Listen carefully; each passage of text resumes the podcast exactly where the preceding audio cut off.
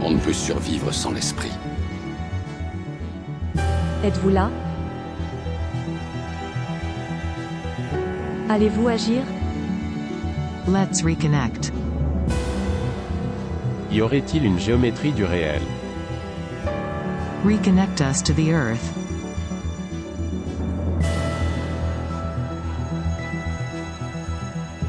Bienvenue dans Géométrie du réel, le podcast produit par le studio des éditions L'Alchimiste. Bonjour à toutes et à tous.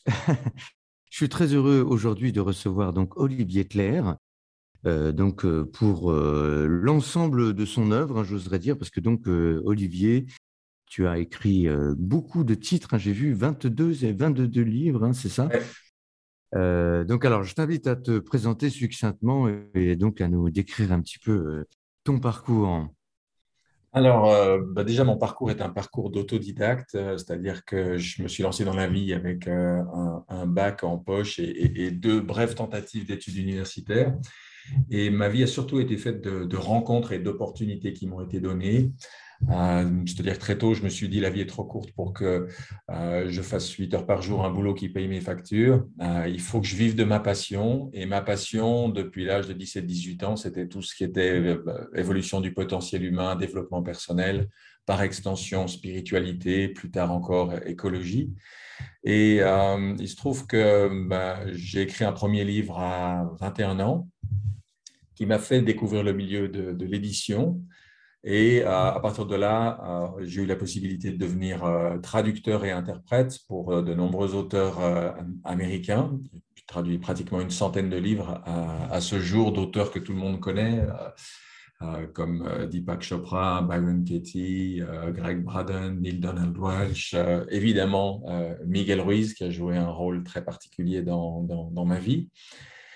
Et puis mon, mon parcours de vie s'est tissé avec ses compétences euh, autour de l'écriture, euh, comme auteur, comme traducteur, comme journaliste euh, aussi pendant plusieurs, plusieurs années.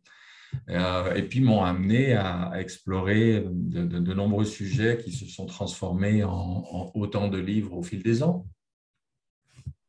Et puis après, ben, bien sûr, certains des livres que j'ai écrits ont amené, ont amené le développement de, de conférences, d'ateliers. Euh, alors, je le faisais systématiquement avec la plupart de mes livres. J'avais toujours une petite tournée de conférences, comme font beaucoup d'auteurs, mais ça a changé de manière assez spectaculaire au moment où j'ai sorti, il y a 10 ans, 10-11 ans, mon, livre sur le pardon, le don du pardon, qui était le résultat de ma rencontre avec Miguel Ruiz, justement, euh, au Mexique en 99 euh, peu après avoir traduit et fait publier son livre en français. Il m'avait fait vivre une expérience de pardon qui avait vraiment profondément impacté ma vie. Et donc, par la suite, eh bien, euh, l'écriture de ce livre m'a amené euh, pendant une, grosse dizaine d'années à partager euh, cette expérience que j'avais transformée en un atelier, puis en des cercles de pardon qui se sont multipliés dans le, dans le monde et il en existe à peu près 250 aujourd'hui dans une quinzaine de pays. Donc, j'ai eu dix ans où j'ai beaucoup voyagé, où j'ai beaucoup ani- animé de formation pour partager ce, très bel outil de transformation personnelle. D'accord, alors euh, très très beau parcours. euh, D'ailleurs, euh, petite question, comment, comment as-tu rencontré Miguel Ruiz? Quel est, qu'est-ce qui t'a touché dans, dans, dans, dans son approche? hein tu es le traducteur entre autres de- des quatre accords Toltec, hein, c'est ça? C'est ça, oui. Alors, je disais que j'étais un autodidacte. Ça veut dire que je suis quelqu'un qui apprend, qui apprend par le vécu, par l'expérience concrète. Je suis un obsédé de la, pratique. Voilà, quand je lis un bouquin, il faut que derrière euh, ce livre me, me transforme, qu'il soit utile. Et je me suis rendu compte assez rapidement, très jeune, hein, dans la vingtaine, que lire des livres, c'était bien, mais quand les livres me touchaient vraiment, j'avais envie de rencontrer leurs auteurs, c'est-à-dire de voir l'homme ou la femme euh, qui avait écrit ce livre-là, voir si ces personnes-là étaient l'incarnation de ce qu'elles enseignaient, parce que pour moi, c'est quand même important.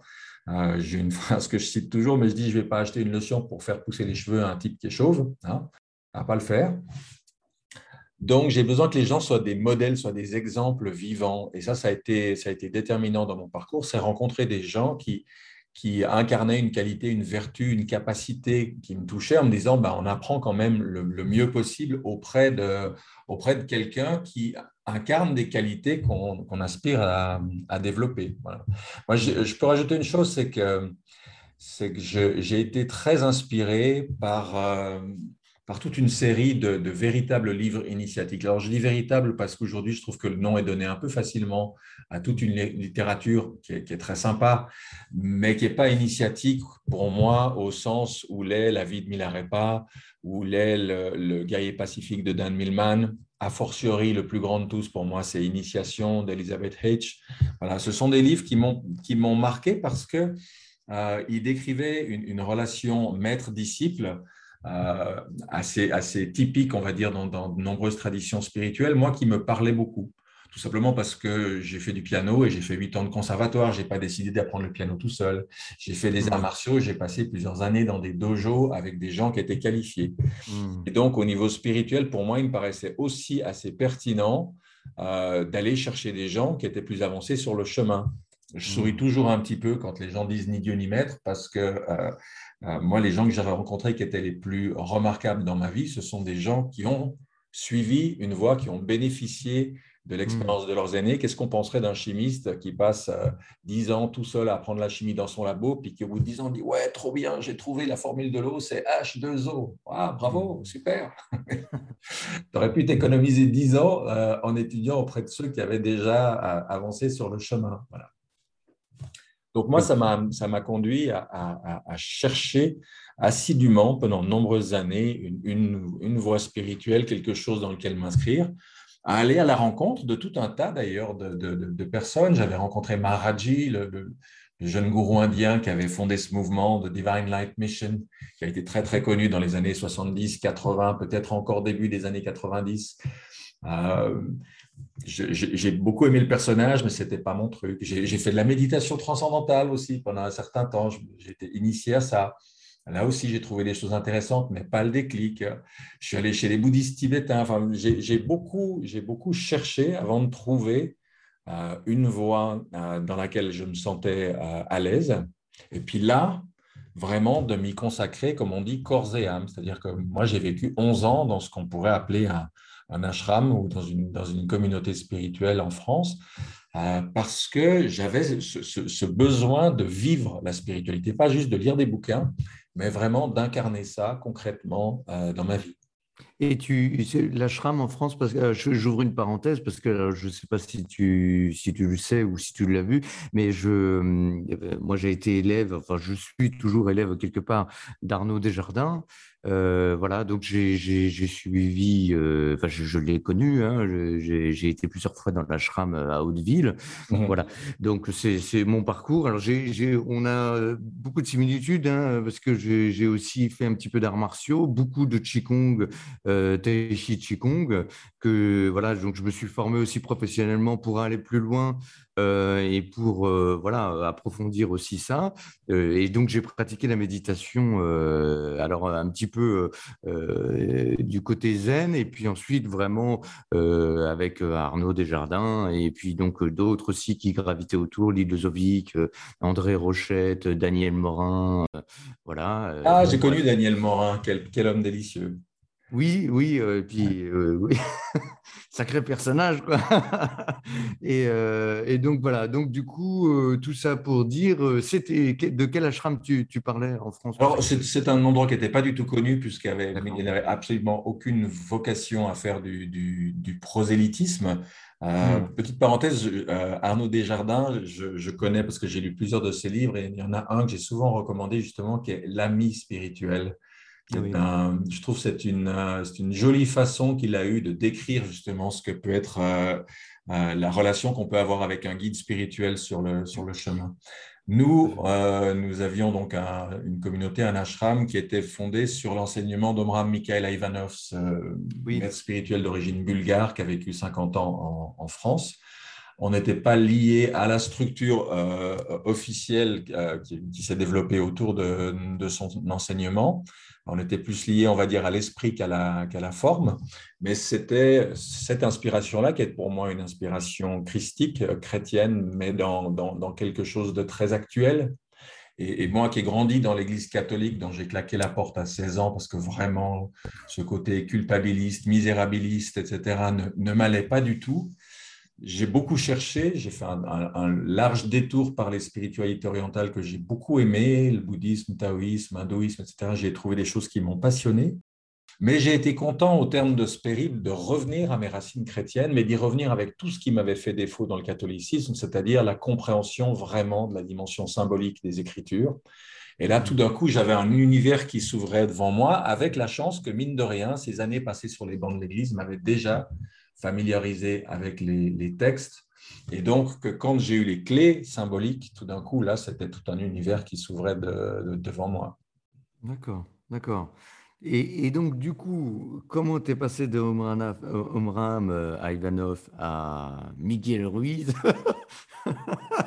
Le, pardon, est-ce que... Ben alors, tu sais, ça, paraît, ça paraît très éloigné, alors qu'en fait, ça ne l'est pas du tout, parce que ce sont deux enseignements qui ont quelque chose en commun. C'est une dimension solaire, hein, qui est très évidente chez l'un euh, comme chez, chez l'autre. Alors, pour la petite histoire, mon tout premier livre est paru aux éditions Hélios, donc le soleil en grec. Mon deuxième livre est paru aux éditions Soleil. Donc, il y a une espèce de constante solaire dans mon, dans mon cheminement. Et, donc, c'est assez joli de voir que Miguel Ruiz et euh, Ivanov ont une façon de parler de la lumière en particulier qui est très, très similaire sous des, dehors différents, parce qu'évidemment, l'enseignement toltèque d'un côté remontant à, à, je ne sais combien de siècles, et puis un enseignement, on va dire, actuel, puisqu'il a débuté en Bulgarie euh, euh, au début du XXe siècle. Et puis derrière, ce sont deux, deux, êtres qui ont en commun également le fait d'avoir enseigné dans une langue qui n'est pas la leur, l'anglais pour Miguel Ruiz, alors qu'il est hispanophone, le français euh, pour Mikhail Ivanov, qui, qui était bulgare, et les deux avec une simplicité qui fait que, que leurs enseignements touchent énormément de monde. Là où, par exemple, si on essaye de lire, euh, je ne sais pas, Steiner, par exemple, Rudolf Steiner ou Alice Bailey, ce sont des enseignements qui sont euh, de haut vol, d'une complexité intellectuelle qui ne les, rend pas accessibles à tout le monde. Miguel Ruiz, avec les quatre accords Toltec, il a touché le monde entier. Euh, Ivanov, il y a des, certains de ses livres qu'on peut lire à partir de 10-12 ans. c'est d'une simplicité élémentaire, mais qui n'est pas simpliste, parce qu'elle touche vraiment à l'essentiel. On pourrait comparer ça à la musique de Mozart. Hein. Oui, oui, alors je suis vraiment tout à fait d'accord avec toi. J'ai plusieurs livres de d'Ivanov à la maison et ils sont euh, à la fois euh, très clairs, très limpides. Tu te dis, mais oui, mais c'est une évidence. Et puis quand tu refermes le bouquin et surtout quand tu commences à essayer de le pratiquer, euh, c'est des choses qui sont en fait qui demande énormément de temps et de subtilité pour être mise en pratique, pour comprendre vraiment la profondeur des choses. Et je, je retrouve exactement cet aspect-là chez Miguel Ruiz, les quatre accords Toltec, hein, euh, euh, que ta parole soit impeccable, toujours faire de son mieux, euh, ne jamais rien prendre personnellement. Et j'ai oublié le quatrième. Pas faire de suppositions. Ne jamais faire de suppositions, merci. C'est super simple, hein, tu sais, et, mais en même temps, c'est tellement euh, ça demande euh, beaucoup de, temps pour les mettre en pratique, de, couches d'oignons qu'on a sur nous, tu sais, pour les, enlever au fur et à mesure et se dire, ah oui, mais en fait, à quel point c'est profond, en fait. Oui, oui, oui, oui, mais euh, en France, on a, on a un truc un peu particulier, c'est qu'on adore les choses qui sont très compliquées. On, prétend, je ne sais pas si c'est vrai, qu'au moment de lancer le journal Le Monde, son, tout premier rédacteur en chef avait dit à ses journalistes, écrivez des trucs illisibles comme ça, les gens pourraient être fiers de dire Moi, je lis le monde. Hein. Euh, on, a, on, a de la difficulté à apprécier des choses qui sont, qui sont limpides, cristallines, simples et accessibles à tout le monde. Il faut enrober son discours d'un jargon incompréhensible. Ça donne l'impression qu'on est quelqu'un de, de, très évolué. Euh, moi, je pense tout l'inverse. Et je dois dire que les, les êtres qui m'ont le plus touché, sont des gens d'une simplicité absolument extraordinaire. Comme je disais, Mozart, Mozart, on dit qu'il faut avoir 7 euh, ans ou 70 ans pour jouer Mozart. Entre les deux, on, est trop compliqué dans sa tête pour arriver à le restituer dans, sa simplicité cristalline. Euh, la même chose vaut pour certains enseignements spirituels qui sont de la lumière pure, qui sont comme une eau qui, tombe comme ça dans, toute sa fraîcheur. Il euh, faut, voilà, faut savoir apprécier la, la beauté, la profondeur qu'il y a là derrière malgré la simplicité apparente. Hmm. Et donc cette rencontre avec Miguel Ruiz Et le, le, don du pardon, je veux bien que tu clarifies cet aspect-là. D'ailleurs, le, le, don du pardon. Le don du pardon, ça c'est le livre que moi j'ai écrit dix ans après, après ma rencontre. C'est-à-dire, je rencontre Miguel en 2009, euh, euh, en 99, pardon. Il me fait vivre brièvement euh, une, expérience extrêmement forte. Avant de partir, on a plusieurs fois eu des, échanges tous les deux. Et il me dit, euh, tu as un nouveau bouquin à écrire, parce qu'il sait que je suis auteur. Et au moment où il me dit ça, j'ai le titre qui me tombe dessus, en français et en anglais, Le don du pardon, The Gift of Forgiveness. Et je me dis, un jour, effectivement, il faudra que je raconte ce qui m'est arrivé là. Bon, le jour en question, il vient dix ans après. Donc j'ai mis dix ans à raconter cette expérience au Mexique. Et puis quand j'écris ce livre, je l'écris simplement comme j'en ai écrit beaucoup d'autres pour partager des choses, mais je n'ai pas particulièrement l'intention d'animer des, formations, des, choses. Sauf que les demandes vont arriver pratiquement dans le mois qui suit la publication du livre. Les gens vont me dire pourquoi tu ne ferais pas un atelier là-dessus? Donc, euh, ce n'était pas prévu, mais je, voilà, je, je monte un, un, atelier en me disant je le ferai comme ça deux, trois fois dans l'année, s'il y, a du monde sans prévoir qu'en l'espace d'un an, les demandes affluent tellement que je me retrouve à faire pratiquement plus que ça, à laisser tomber la traduction que je faisais à côté, et puis après à devoir former des gens euh, parce que l'outil touche tellement, apporte une, telle transformation en profondeur, une telle libération des rancunes, des ressentiments, des haines que la plupart d'entre nous se trimballent des mois, des années, mmh. voire des décennies, que ça va connaître un développement tel que je, voilà, je vais y consacrer dix ans de ma vie jusqu'à... jusqu'à bah, j'ai arrêté il y a un an et demi environ. D'accord. C'est-à-dire que j'ai transmis à toutes les personnes que j'ai formées parce que la vie me pousse une fois de plus de, de l'avant vers de, vers de nouvelles aventures. Hmm. Et est-ce que tu peux nous décrire un petit peu du coup de, quoi il s'agit euh, Bon, évidemment, donc j'imagine un petit peu euh, se, pardonner soi-même, savoir pardonner à l'autre, faire la paix avec euh, les, ressentiments et les, haines, les colères, les rancunes qu'on porte? Alors, écoute, la partie, il y a, il y a bon, déjà, ce qu'il faut savoir, c'est qu'il y a beaucoup de ressources en ligne. Moi, je, rien que sur ma chaîne YouTube, j'en ai tellement parlé et reparlé que celles et ceux qui nous écoutent peuvent facilement trouver deux, trois vidéos où je raconte à la fois mon expérience fondatrice au Mexique, mmh. où euh, j'ai des, conférences d'une heure et demie, deux heures que j'ai fait, où je développe vraiment ce qu'est pour moi le pardon, c'est-à-dire, euh, j'appelle ça euh, la, guérison des blessures du cœur. Voilà. Mmh. Au lieu de se trimballer avec des plaies ouvertes, des kystes, des, choses purulentes et, pas très agréables, de pouvoir enfin guérir de, de ces, de ces blessures-là. Euh, et, puis, une particularité aussi dans ma nature, c'est que j'ai toujours eu à cœur de faire travailler les gens qui ont des approches différentes. Donc, il se trouve que j'ai la chance d'avoir ce, bel outil euh, de travail sur le pardon que j'ai beaucoup euh, transmis, mais parallèlement, on a organisé pendant quatre ans en France un des plus gros événements autour du pardon à l'échelle internationale, c'est-à-dire qu'on avait chaque année 20 intervenants venant du monde entier plus de 200 participants pendant quatre jours en résidentiel quand même, dans ce magnifique lieu qu'était le Val de Consolation. Et euh, l'idée étant de, pouvoir présenter aux gens un maximum d'approches différentes, parce que ce qui marche pour toi marche peut-être pas pour moi. Puis ce qui marche pour moi aujourd'hui aurait peut-être pas marché il y a dix ans ou marchera peut-être plus, parce que on bouge, on change, on grandit, on avance. Euh, donc l'idée c'était que les gens trouvent là-dedans un outil, une méthode, quelque chose qui leur fasse du bien. Pour un, ça sera Oponopono. Pour une autre, ça sera le pardon radical de Colin Tipping. Pour un autre, encore autre chose. Je voulais vraiment qu'on travaille ensemble euh, parce que je pense que chacun détient un bout de la vérité euh, et c'est comme en médecine finalement. Euh, moi, je suis pour une laïcité médicale où on laisse enfin libre les gens de se soigner avec l'homéo, la phyto, l'aroma, la médecine chinoise ou pourquoi pas la médecine allopathique mais sans en imposer une seule à tout le monde. Hmm, hmm. Oui, d'ailleurs, euh, je vois que tu enchaînes euh, sur euh, le sujet de la santé. C'est une des raisons, enfin, je, suis venu à ton blog par un article sur la, la situation actuelle sur le, voilà, la dérive un petit peu que je qualifierais de sécuritaire, la gestion politique de la crise du Covid.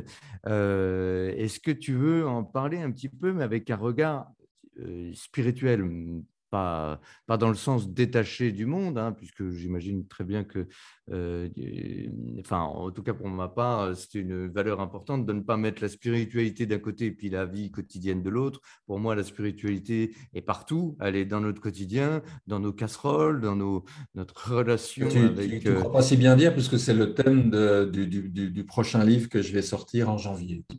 C'est vrai? Écoute, tu vois. Euh, et, donc voilà, donc je, pense que c'est vraiment au cœur du quotidien que, que la, vie de l'esprit, la vie spirituelle se, joue, hein, et puis qu'on traverse euh, le, flux de la vie. Alors voilà, et quel est ton point de vue par rapport à tout ça? Et puis je, on, approfondira un petit peu après. Alors, il y, aurait, il y, aurait, beaucoup, beaucoup de choses à dire, mais j'ai envie de, de parler d'un aspect des choses dont pratiquement personne ne parle depuis le début. Euh, j'avais écrit en 98, hein, ça date, ça fait quand même 23 ans, j'avais écrit un petit livre, euh, je crois qu'en en, manuscrit, il devait faire 26 euh, ou 27 pages à 4. Hein. Après, une fois mise en page, ça fait un petit livre de 90 pages qui était paru aux éditions Trois Fontaines, une collection des éditions Jouvence. Ce livre s'appelait Médecine, religion et peur. Ce livre m'avait été inspiré par une votation, comme on dit dans la Suisse d'où je viens, une votation fédérale sur les manipulations génétiques. Et la Suisse, qui est un pays plutôt pondéré par rapport à la France où on adore les, grandes joutes verbales, s'est totalement déchaînée autour de cette thématique d'une façon que j'avais jamais vue. Et ça m'a interpellé de me dire, mais qu'est-ce qui se passe pour que, pour que les, débats soient aussi virulents et une charge émotionnelle aussi forte? Et euh, il m'est apparu que, en fait, ce qui se jouait était religieux. C'était pas médical, c'était pas scientifique, c'était des croyances qui s'affrontaient. Or, par définition, une croyance, si je crois à quelque chose, c'est que je ne sais pas, je, je, ne crois pas que le soleil va se lever, je sais qu'il va se lever, c'est une certitude. La croyance n'intervient que là où le savoir fait défaut. Ce qui veut dire que nos croyances, nous ne pouvons pas les défendre de façon intellectuelle, rationnelle, logique. Rapidement, c'est par l'intensité de l'émotion et de nos convictions ou de nos peurs. Mmh. Euh, toute croyance est soutenue soit par de l'espoir, du désir, soit par de la peur. Mmh. Et là, je voyais bien comment euh, cette histoire de manipulation génétique, même dans des affiches, par exemple, il y avait une affiche qui disait euh, Nous ne voulons pas d'une nouvelle création, l'ancienne nous va très bien. Voilà. C'est-à-dire qu'on était vraiment, ah euh, on était en train de toucher aux croyances religieuses, spirituelles fondamentales des gens à travers ce qui se jouait là-dessus. Donc, j'écris un petit livre où j'explique quelque chose qui me semblait évident, mais qui n'était pas pour tout le monde c'est que le catholicisme, la médecine moderne, à partir de Pasteur, s'est construite comme un calque exact de l'Église catholique. Pasteur, comme à peu près tous les gens de son temps, était un catholique convaincu, et il s'était forcé de faire calquer les, quatre dogmes fondamentaux de la médecine moderne exactement sur les dogmes de l'Église catholique, quitte à tordre la vérité d'ailleurs au, passage, comme ça lui a été reproché. Et donc, on se retrouve en réalité avec une médecine moderne qui a de très fortes composantes religieuses. D'ailleurs, c'est amusant parce qu'il s'appelait pasteur quand même, c'est-à-dire c'est le bon pasteur de la nouvelle religion médicale. Alors, je ne peux pas rentrer dans le détail ici, ceux qui veulent peuvent encore, euh, mon livre est épuisé en papier, mais on le trouve sur Amazon en, e-book pour, euh, pour, quelques, pour 2-3 euros, je ne sais plus. Mais je montrais que non seulement le médecin a pris la place du prêtre, oui, voilà. Euh, les dons à la science ont remplacé les dons à l'Église, mais par exemple, la vaccination joue le même rôle symbolique que le baptême.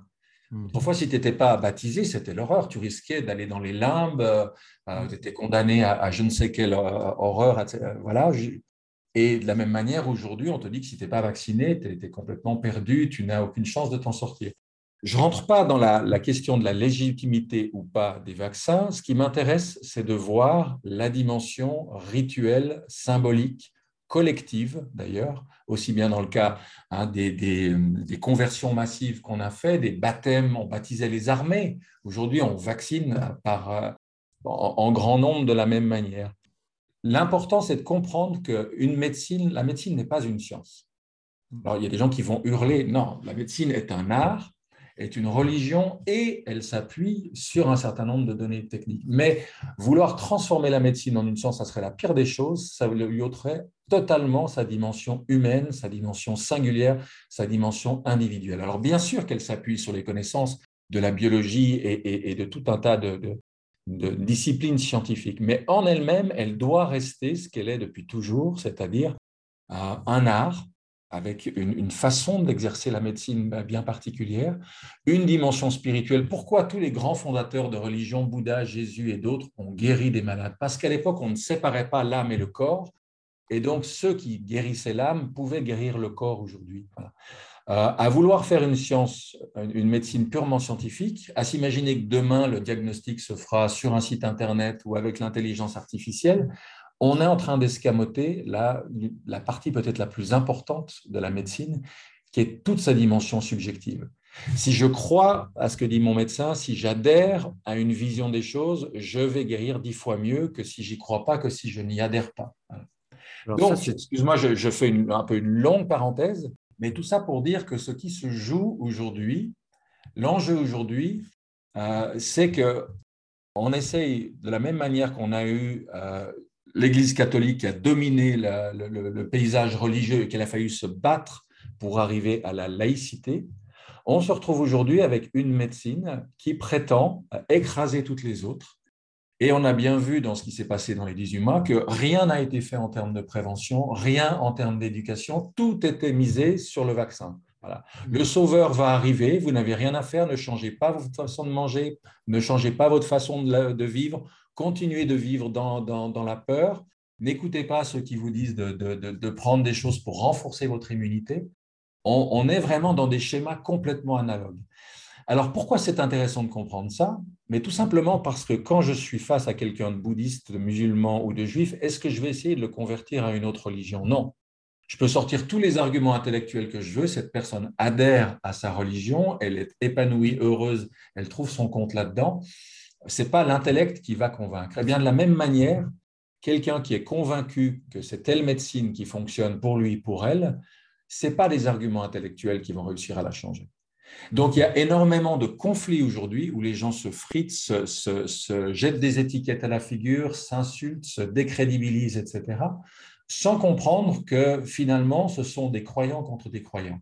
À la seule différence que ceux qui adhèrent à la médecine officielle pensent que celle-ci elle est purement scientifique pensent que les autres sont des mécréants et des ignorants, et sans voir la part de, de, croyances et de dogmes qui rentrent dans cette médecine-là parce qu'ils ont grandi dedans.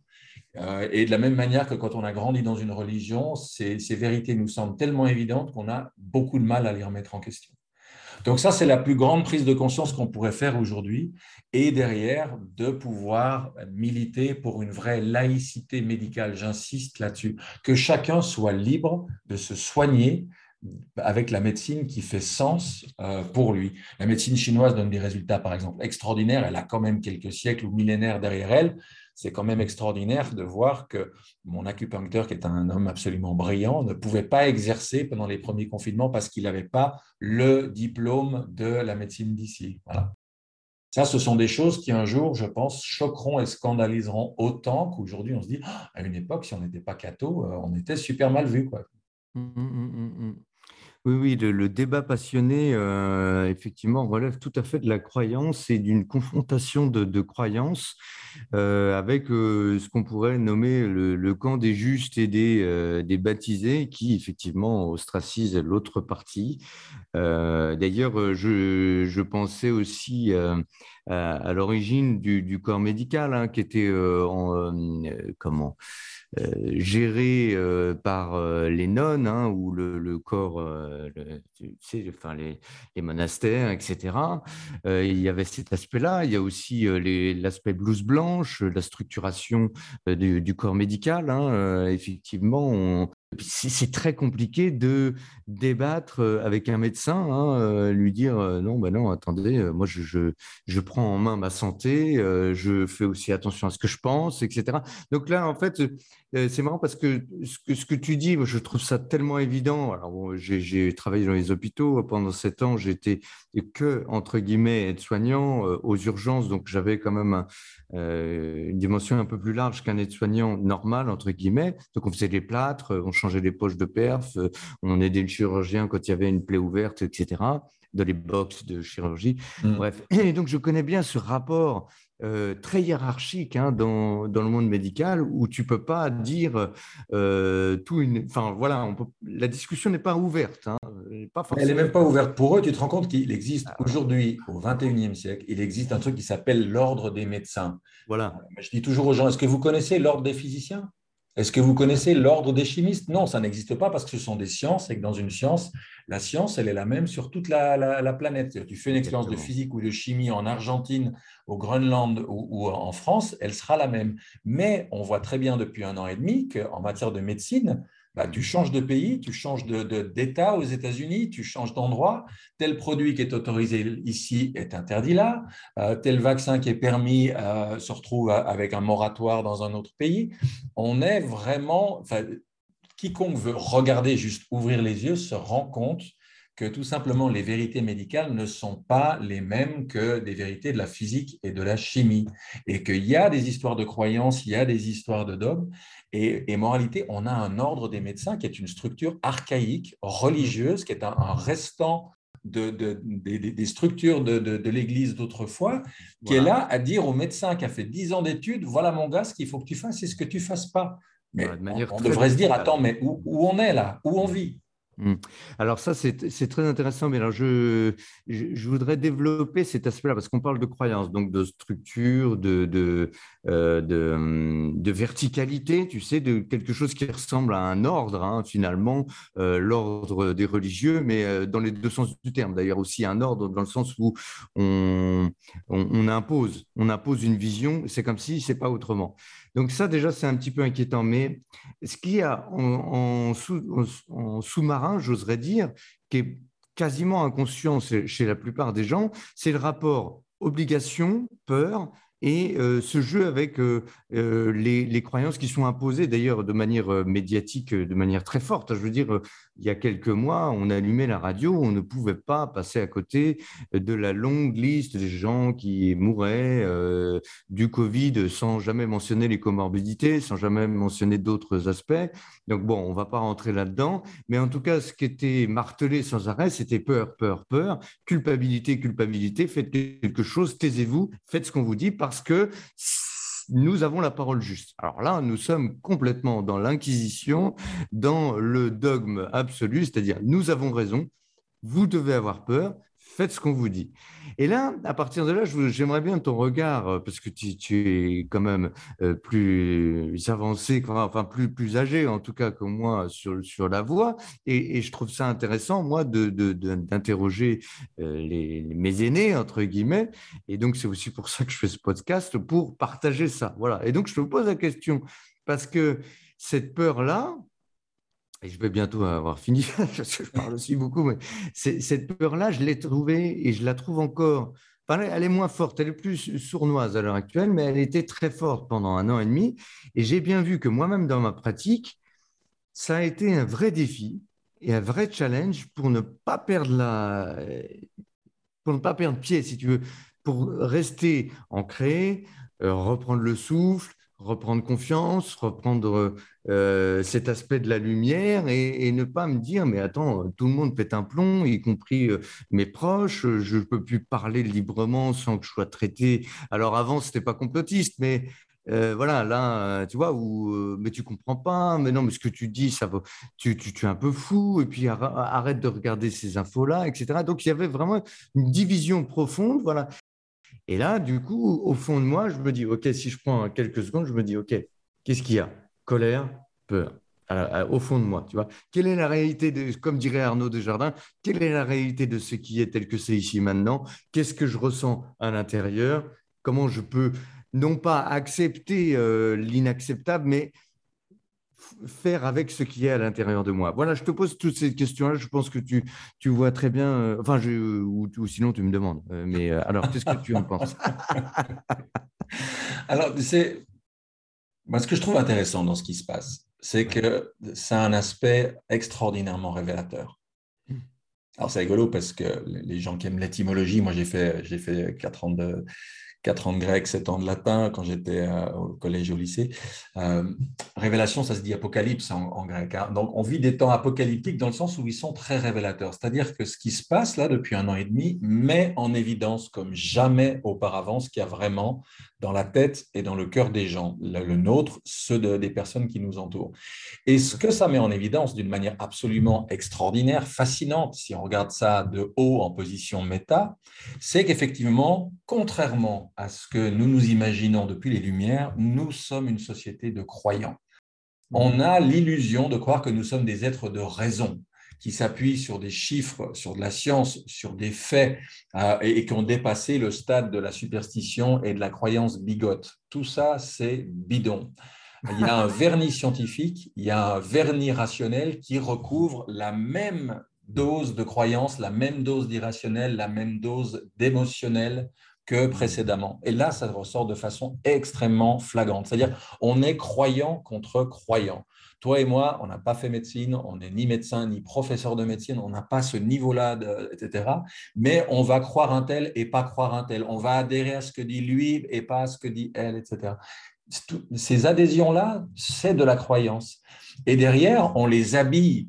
Euh, il y a ce qu'on appelle, hein, on appelle ça, le biais de. ah, il, y a, il y a toute une sorte de, de- le biais de, de confirmation. Le biais de confirmation, c'est ce qui fait que quand je crois à quelque chose, je vais aller chercher les infos qui le confirment.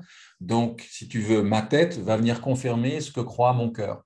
Mais je ne vais pas regarder les informations qui disent le contraire parce qu'elles me, elles me mettraient mal à l'aise. Bon, le, biais de confirmation, c'est ce qu'on voit à longueur de journée où chacun va chercher les infos, les seules infos qui confirment ce que je, ce que je crois euh, déjà. Euh, mais ça, ce n'est pas du tout une attitude scientifique, ce n'est pas une attitude rationnelle, ce n'est pas une attitude logique. Enfin, Combien tu connais de gens qui sont capables de discuter avec les pros et les antis, qui sont Mhm. ouverts aux arguments des uns et des autres, qui lisent des informations aussi bien sur des sites euh, que sur les autres. Et il y en a très peu. Chacun a choisi son camp. Et puis derrière, c'est des invectives euh, à très forte charge émotionnelle, c'est des qualificatifs euh, haineux, c'est diffamatoire. On n'est pas du tout dans quelque chose qui est de l'ordre du rationnel, de la raison, de la logique. Voilà. euh. Donc ça, c'est quand même une sacrée découverte, c'est de se dire qu'en fait, euh, il y, a quelque, ch- il y a quelque part un échec retentissant euh, il y a une illusion retentissante sur le fait que nous serions des êtres rationnels. Il n'y a qu'un vernis rationnel, il n'y a qu'une petite dose de, de, de, raison qui recouvre un océan d'émotionnel et d'irrationnel. Et petite parenthèse, pour celles et ceux qui nous écoutent, il faut lire un livre d'un homme qui est pour moi un, un- un des, des plus grands scientifiques de ces 100 dernières années, qui s'appelle Rupert Sheldrake, euh, qui a notamment inventé la notion de champ morphogénétique, champ morphique, qui a été reprise par beaucoup de monde.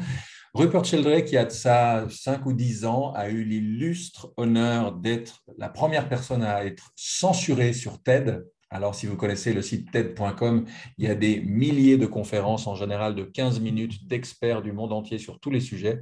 C'est un site passionnant, euh, une mine d'or de, ressources.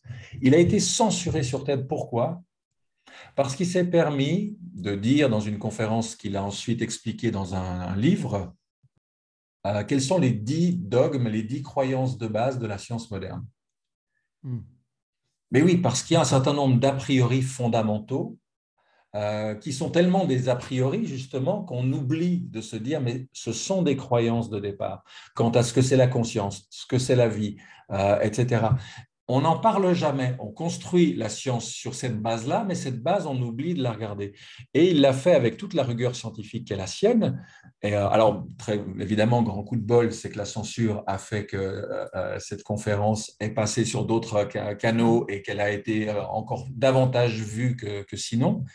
Mais je trouve qu'il avait le mérite de mettre ça en évidence. Et moi, il se trouve que je l'ai rencontré, Rupert Sheldrake, en 92 à un congrès à Amsterdam où il y avait aussi Luc Montagnier et d'autres. J'étais journaliste à l'époque. Et je me rappelle je me rappelle encore aujourd'hui, 29 ans après, je me rappelle d'un échange que j'ai eu avec lui à un moment où je lui dis Est-ce que vous vous réjouissez, Monsieur Sheldrake, du fait qu'il y a de plus en plus d'approches entre le monde de la spiritualité et le monde de la science? Hmm. Quand on lit Fridtjof Capra, David Bohm, quand on lit euh, hmm. certains auteurs scientifiques modernes, on se rend compte qu'à un moment, ils touchent à quelque chose de l'ordre du, de, l'indicible et ça les rapproche finalement d'un certain nombre de choses qu'on dit dans la spiritualité. Et il m'a fait une réponse absolument incroyable, en tout cas sur le moment, elle m'a surprise et en même temps j'ai adoré. Il m'a dit, vous savez, mon seul espoir aujourd'hui, c'est que la science devienne enfin véritablement scientifique. Hmm. C'est-à-dire qu'on arrête de fermer des pans entiers de recherche au nom de dogmes, au nom de croyances. Il faut quand même voir une chose, c'est qu'on a passé des décennies entières à exclure certains domaines de la recherche parce qu'on avait décidé que ça n'existe pas. Mais ça, ce n'est pas une attitude scientifique, ça, c'est une attitude religieuse, c'est de la superstition. C'est comme quand quelqu'un me dit, ça, ça, m'arrive régulièrement, les gens me disent, euh, ouais, moi, je ne crois pas à l'astrologie. Je leur dis, mais tu as le droit d'être superstitieux. les gens bondissent, comment ça Je dis, bah oui, tu me dis que tu ne crois pas à l'astrologie, c'est de la superstition. Le jour où tu t'y intéresseras, tu feras comme Stanislas Grof, comme Richard Tarnas, comme d'éminents scientifiques du monde entier qui ont pris des semaines, des mois d'études pour euh, approcher cette discipline avec la même rigueur que le domaine dans lequel ils sont mondialement connus. Et puis là, on en reparlera. Mais tu as le droit de rester superstitieux.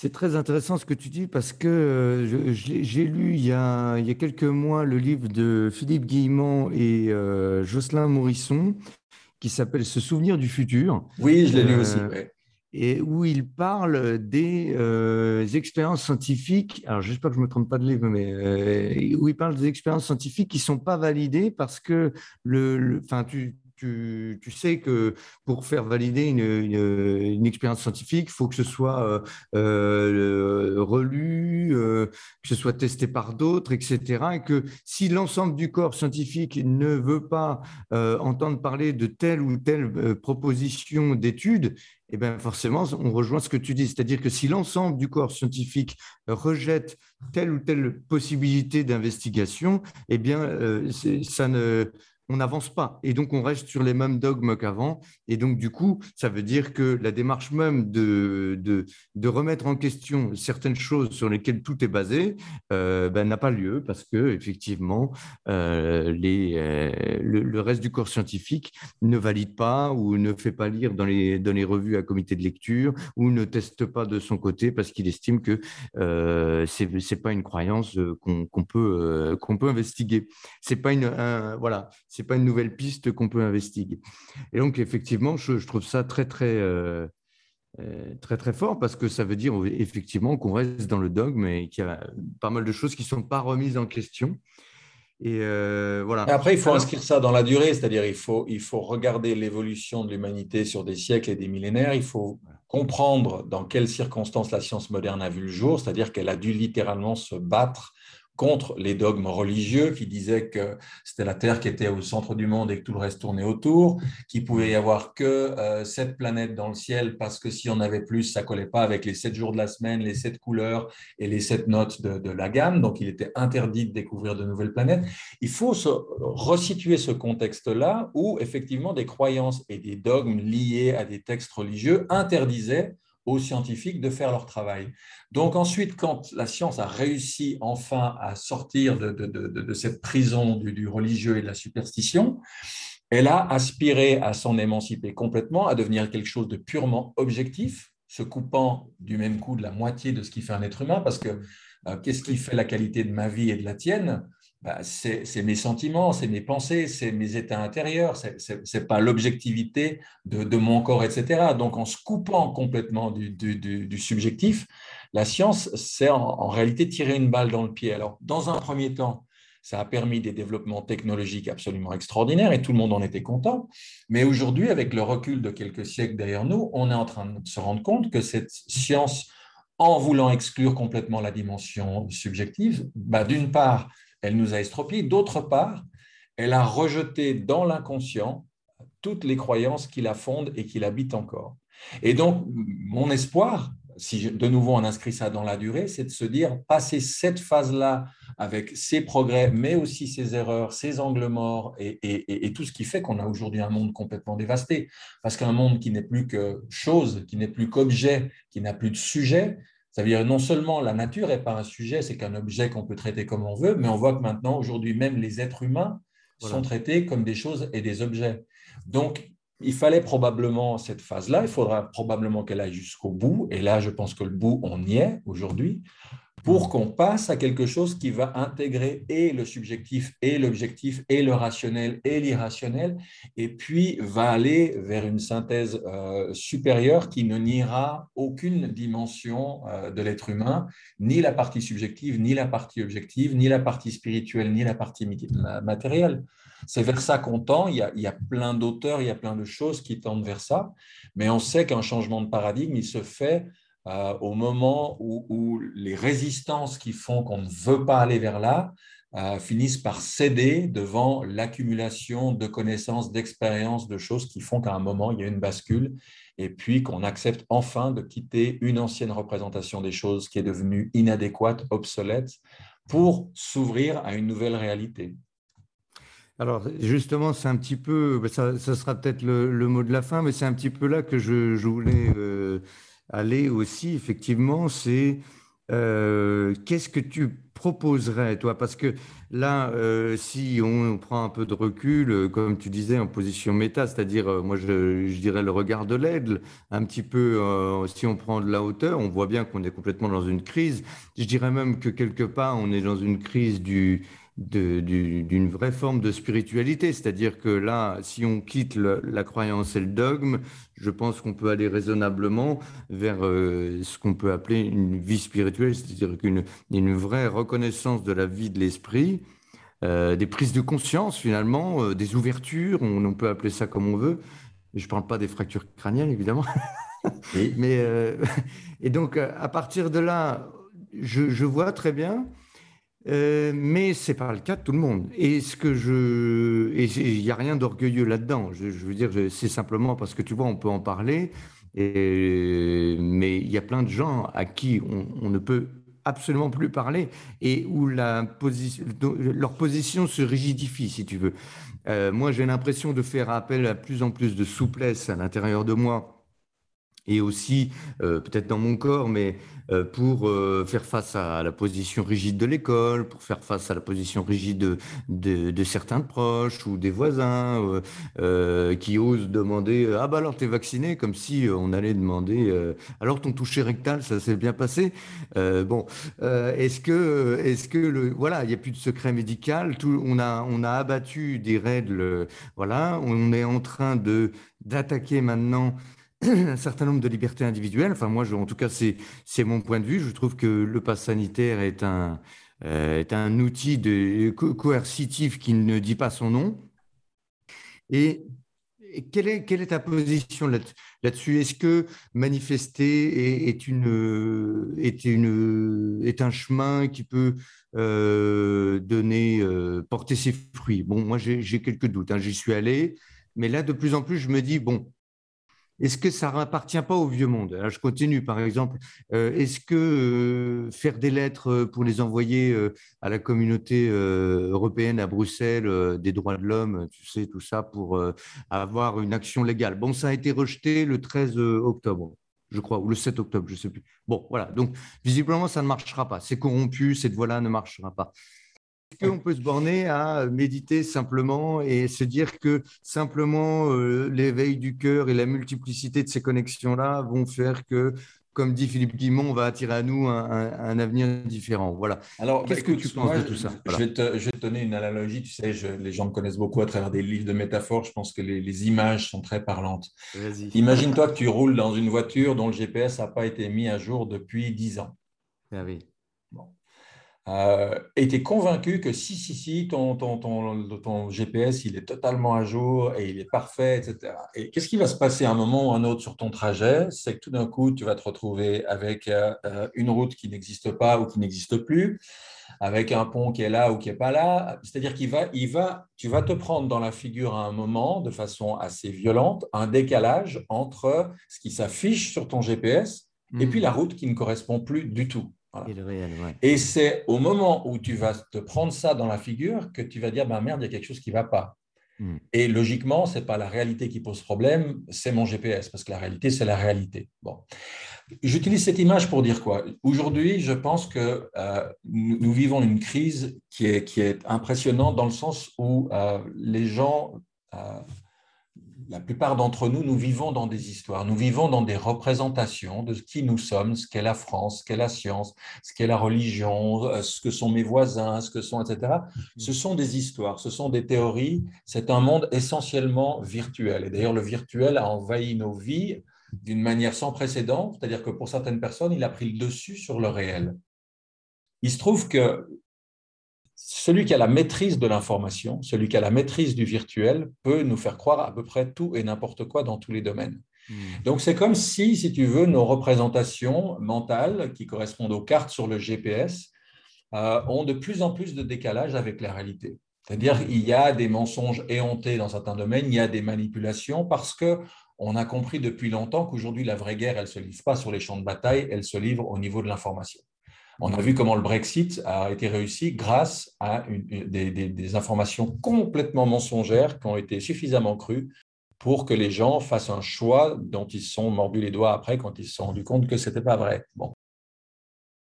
Comment est-ce qu'on va à un moment se rendre compte que ce à quoi je crois, que les représentations que j'ai dans mon GPS intérieur sont fausses? Je, je peux discuter avec toi, on peut comparer nos cartes GPS, ça servira à rien. La seule façon dont ça bougera, c'est la confrontation avec la réalité. C'est-à-dire, à un moment, si j'ai cru quelque chose et puis que la réalité m'a- m'apprend l'inverse, ben là, tout d'un coup, ma représentation du monde s'effondre. Là, tout d'un coup, une brèche se fait, puis je dis merde, ce que je croyais, c'était faux. Ce que je croyais, ça ne fonctionne pas. Ce que je croyais est en décalage complet avec ce que la vie est en train de me donner comme vécu dans ma chair. Et là, à ce moment-là, j'ai l'occasion de me rendre compte euh, que je vivais dans, une représentation inexacte. Et sincèrement, si je devais avoir un souhait, c'est que ce qui est en train de se passer à l'échelle mondiale aujourd'hui amène un éveil de conscience, amène ce qu'on voit dans Matrix, c'est-à-dire le moment où on se dit mais je ne vis pas dans le monde réel, je vis dans des histoires, je vis dans une matrice. Pour ceux qui aiment Platon, je vis dans la grotte et je prends les ombres pour la réalité. Finalement, que tu prennes Krishnamurti, que tu prennes Miguel Ruiz, que tu prennes Byron Katie, que tu prennes Luis Mel Madrona ou Platon, tous essayent de nous amener vers une même prise de conscience et de se dire nous avons un outil extraordinaire qui est ce cerveau, ce mental humain doublé du cœur qui, met de l'émotionnel dedans, qui nous permet de construire des histoires. De deux choses l'une, soit ces histoires collent à la réalité, soit elles n'y collent pas. Et si elles n'y collent pas, tôt ou tard, je vais me prendre des claques dans la figure. Et là, ce qui est en train de se passer, c'est pas juste individuellement chacun, parce que des histoires individuelles, on en croit. Et puis un jour, il nous arrive une- une- une- quelque chose qui nous fait se rendre compte qu'on s'était planté. Là, c'est collectif. Donc, si collectivement, à un moment, euh, ce tissu d'histoire, ce cocon d'histoire se déchire et qu'on Ouais. revient dans la réalité, euh, ça pourrait amener un éveil de conscience massif. Et je dis cocon, pourquoi? Parce que dans un cocon, c'est un papillon qui se développe. Parce que sinon, on peut voir quelque chose d'uniquement enfermant, uniquement négatif. Mais je pense que la maîtrise, finalement, de la psyché humaine, elle passe euh, par euh, cette situation terrible qu'on est en train de vivre, c'est-à-dire ce décalage abyssal Oui. entre le monde réel et le monde virtuel. Il n'y a que ça, il n'y a que la violence du retour à la ré- réalité, pour moi, qui peut amener une véritable prise de conscience. Et si c'était le cas, mais franchement, je trouve que l'expérience en vaut la chandelle.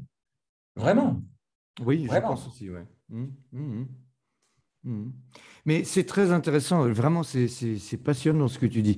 Et est-ce que tu mettrais, parce que c'est aussi une, euh, une, une théorie, enfin une, ou une, une intuition qui tourne pas mal, cette idée que finalement, cette crise-là, on va en sortir grandi. Enfin, l'humanité en sortira On grandi. peut, Alors, on peut, pas on va. On peut. On peut, parce que rien n'est joué d'avance. Il faut Oui. surtout pas s'imaginer que nécessairement, voilà, il y a une, une opportunité, il y a une occasion d'une prise de conscience, d'un- d'une transformation. Mais rien n'est joué d'avance. Alors tu as raison, rien n'est joué d'avance. Et donc justement, euh, est-ce que euh, finalement on pourrait pas mettre en parallèle cette question-là? Tu sais, euh, quand on prend la grille de lecture de Rupert Sheldrake avec les champs morphogénétiques, il parle d'une, bon, je vais le traduire avec mes mots, hein, d'un, d'un niveau c'est comme l'expérience du centième singe. D'un seuil critique. Un seuil critique est atteint et qui, à un moment donné, crée euh, euh, une bascule qui fait que, bon, bah voilà, il y a assez de gens, assez de, de, conscience qui, qui, vont dans ce sens-là et à un moment donné, comme tu dis, ça déchire le, le voile de l'illusion et donc une masse critique de gens, euh, on va dire s'éveillant, hein, je mets euh, des guillemets, euh, parce que bon, de quel éveil on parle Bon, en tout cas, ouvrant les yeux sur un certain nombre de choses qui déchirent les croyances de manière assez importante, effectivement, ça peut créer une bascule. Hein. C'est un petit peu ça que tu dis. Ah, écoute, sincèrement, j'en sais rien. Je connais bien la théorie du centième siècle. J'ai découvert ça il y a pratiquement 40 ans. Je connais les travaux de Sheldrake.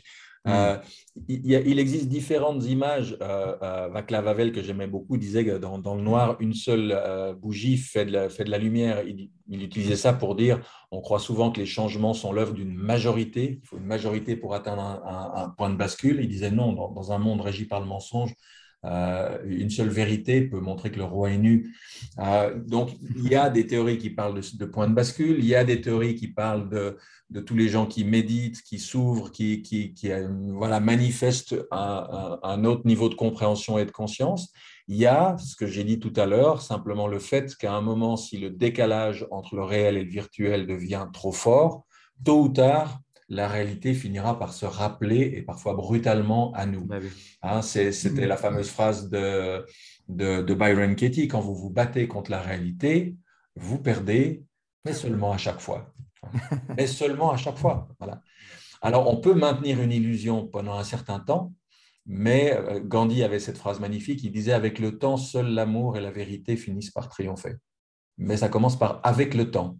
Donc, il faut laisser, il faut laisser les choses aller jusqu'au bout.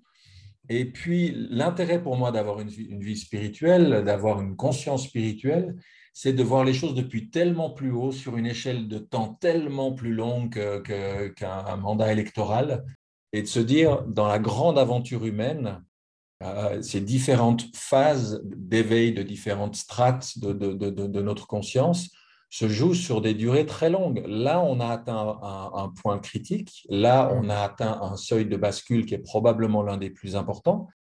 Est-ce que ça va se jouer là? À quel coût? À quel prix? Comment? Ça, sincèrement, je n'en sais rien. Hmm. Euh, je pense que si on est là, les uns et les autres, en ce moment, euh, sur cette planète, c'est qu'on a quelque chose à, y voir, à y participer, à y comprendre. et tu parlais de ce texte que j'ai diffusé. Euh, c'était un message d'unité, euh, c'est-à-dire de dire, voilà, pour moi, ce qui est plus grave en ce moment que le, Covid, c'est le virus de la division. On hmm. peut avoir des visions différentes, on peut avoir des compréhensions, des croyances différentes. Tout l'enjeu, ça va être d'être capable, capable de se respecter, de s'apprécier, de se comprendre, de dialoguer, hmm. même si on vient, dans un premier temps, euh, d'une réflexion et d'une vision des choses différentes, parce que c'est ensemble qu'on va cheminer. Oui, oui, tout à fait. Je suis complètement d'accord avec toi. Et juste pour un petit mot de la fin, j'ai relu il y, a, il y a quelques jours La source blanche de Patrice Van Hersel sur les dialogues avec l'ange. Tu sais, l'envers du décor sur les dialogues avec l'ange. Et je suis retombé sur cette cette phrase de l'ange quand il dit que en fait la guerre c'est l'ancien monde c'est le c'est le monde d'avant. C'est pas tout à fait les, mots. Et lui l'ange exhorte euh, à se tourner vers le nouveau. Le jamais vu le jamais dit le jamais fait. Pour pouvoir incarner ce complètement nouveau euh, écrit en majuscule. Et je me suis dit mais Ô combien c'est actuel aussi. Alors, euh, quand on imagine le, décor, enfin la situation dans laquelle les, dialogues, avec l'ange se sont incarnés, révélés, on, appelle, on dira comme on veut, hein, puisque c'était donc en 43-44 en, Hongrie pendant la Seconde Guerre mondiale, donc avec des, conditions absolument terribles hein, en termes de, pression psychologique, de, destruction, de, de noirceur, etc. Et euh, voilà. Et donc je me disais, mais ce nouveau, ce radicalement nouveau, jamais dit, jamais vu, tu vois, oser des choses. Puis je me suis dit, mais en fait, on pourrait carrément l'appliquer aujourd'hui, se dire, ben tiens, là, qu'est-ce qu'on pourrait faire de complètement nouveau? Et d'ailleurs, euh, tu vois, te contacter suite à ton article, je me suis dit, tiens, euh, franchement, il y a deux ans, je ne l'aurais jamais fait. Mais là, je vais le faire. Tu vois? Pour, pour, pour, euh, pour, créer cet échange-là et, le proposer à d'autres. Voilà. Et je me suis dit, ça, c'est peut-être quelque chose euh, de, de, fort et, porteur d'espoir. Voilà, donc je voulais te le partager. je ne sais pas si tu veux réagir là-dessus pour conclure. Oh, mais je pense qu'on a, je pense qu'on a abordé beaucoup de, beaucoup de sujets. J'espère que ceux et celles qui nous écoutent ont réussi à retrouver leur petit au milieu de, au milieu toute cette, euh, toute cette richesse-là. Euh, moi, je suis, je, suis un, idéaliste euh, depuis, depuis toujours, ce qui ne m'empêche pas d'être aussi très, très réaliste quant à le, monde où on est maintenant et la situation très particulière que nous vivons maintenant. Mais avec toujours la, la, recherche de cette façon de comprendre les choses dans le temps et de dire, bah, il y a des fois où un certain nombre d'épreuves, un certain nombre de bouleversements sont finalement euh, les plus importants catalystes de transformation et de, changement. Euh, les changements ne se font pas toujours en douceur, ils se font des fois par des ruptures assez fortes.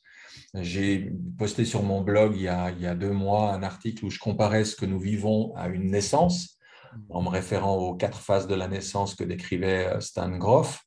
Une naissance, c'est quand même un sacré, c'est un sacré événement, hein, surtout si on le vit de, l'intérieur comme, comme, comme, un bébé on passe d'un milieu océanique où tout est beau, tout est merveilleux, à, tout d'un coup, les premières constructions, on a l'impression qu'il n'y a plus d'espace, tout est fermé, puis en plus, le col n'est pas ouvert, donc on, est, on a l'impression d'être broyé, on ne comprend pas pourquoi. Puis à un moment, ça y est, il commence à s'ouvrir, puis là, il va falloir faire tout ce, passage euh, pour arriver à sortir jusqu'à la libération finale de comparer ce que nous vivons maintenant à, ces quatre étapes, c'est intéressant parce que on voit bien que la situation no exit, la situation de contrainte, de confinement euh, maximal est là, et que derrière il y a encore toute cette troisième phase hein, que, Groff compare à, Pluton dans son action, avant d'arriver à une naissance, avant d'arriver à, une, libération. Donc, euh, ce n'est pas une partie de plaisir, ce n'est pas un accouchement sans douleur, visiblement. Mais si ça, ça doit permettre à une nouvelle humanité, à une nouvelle conscience, à quelque chose de, radicalement différent d'émerger, encore une fois, je pense, que, je pense que ça vaut le coup.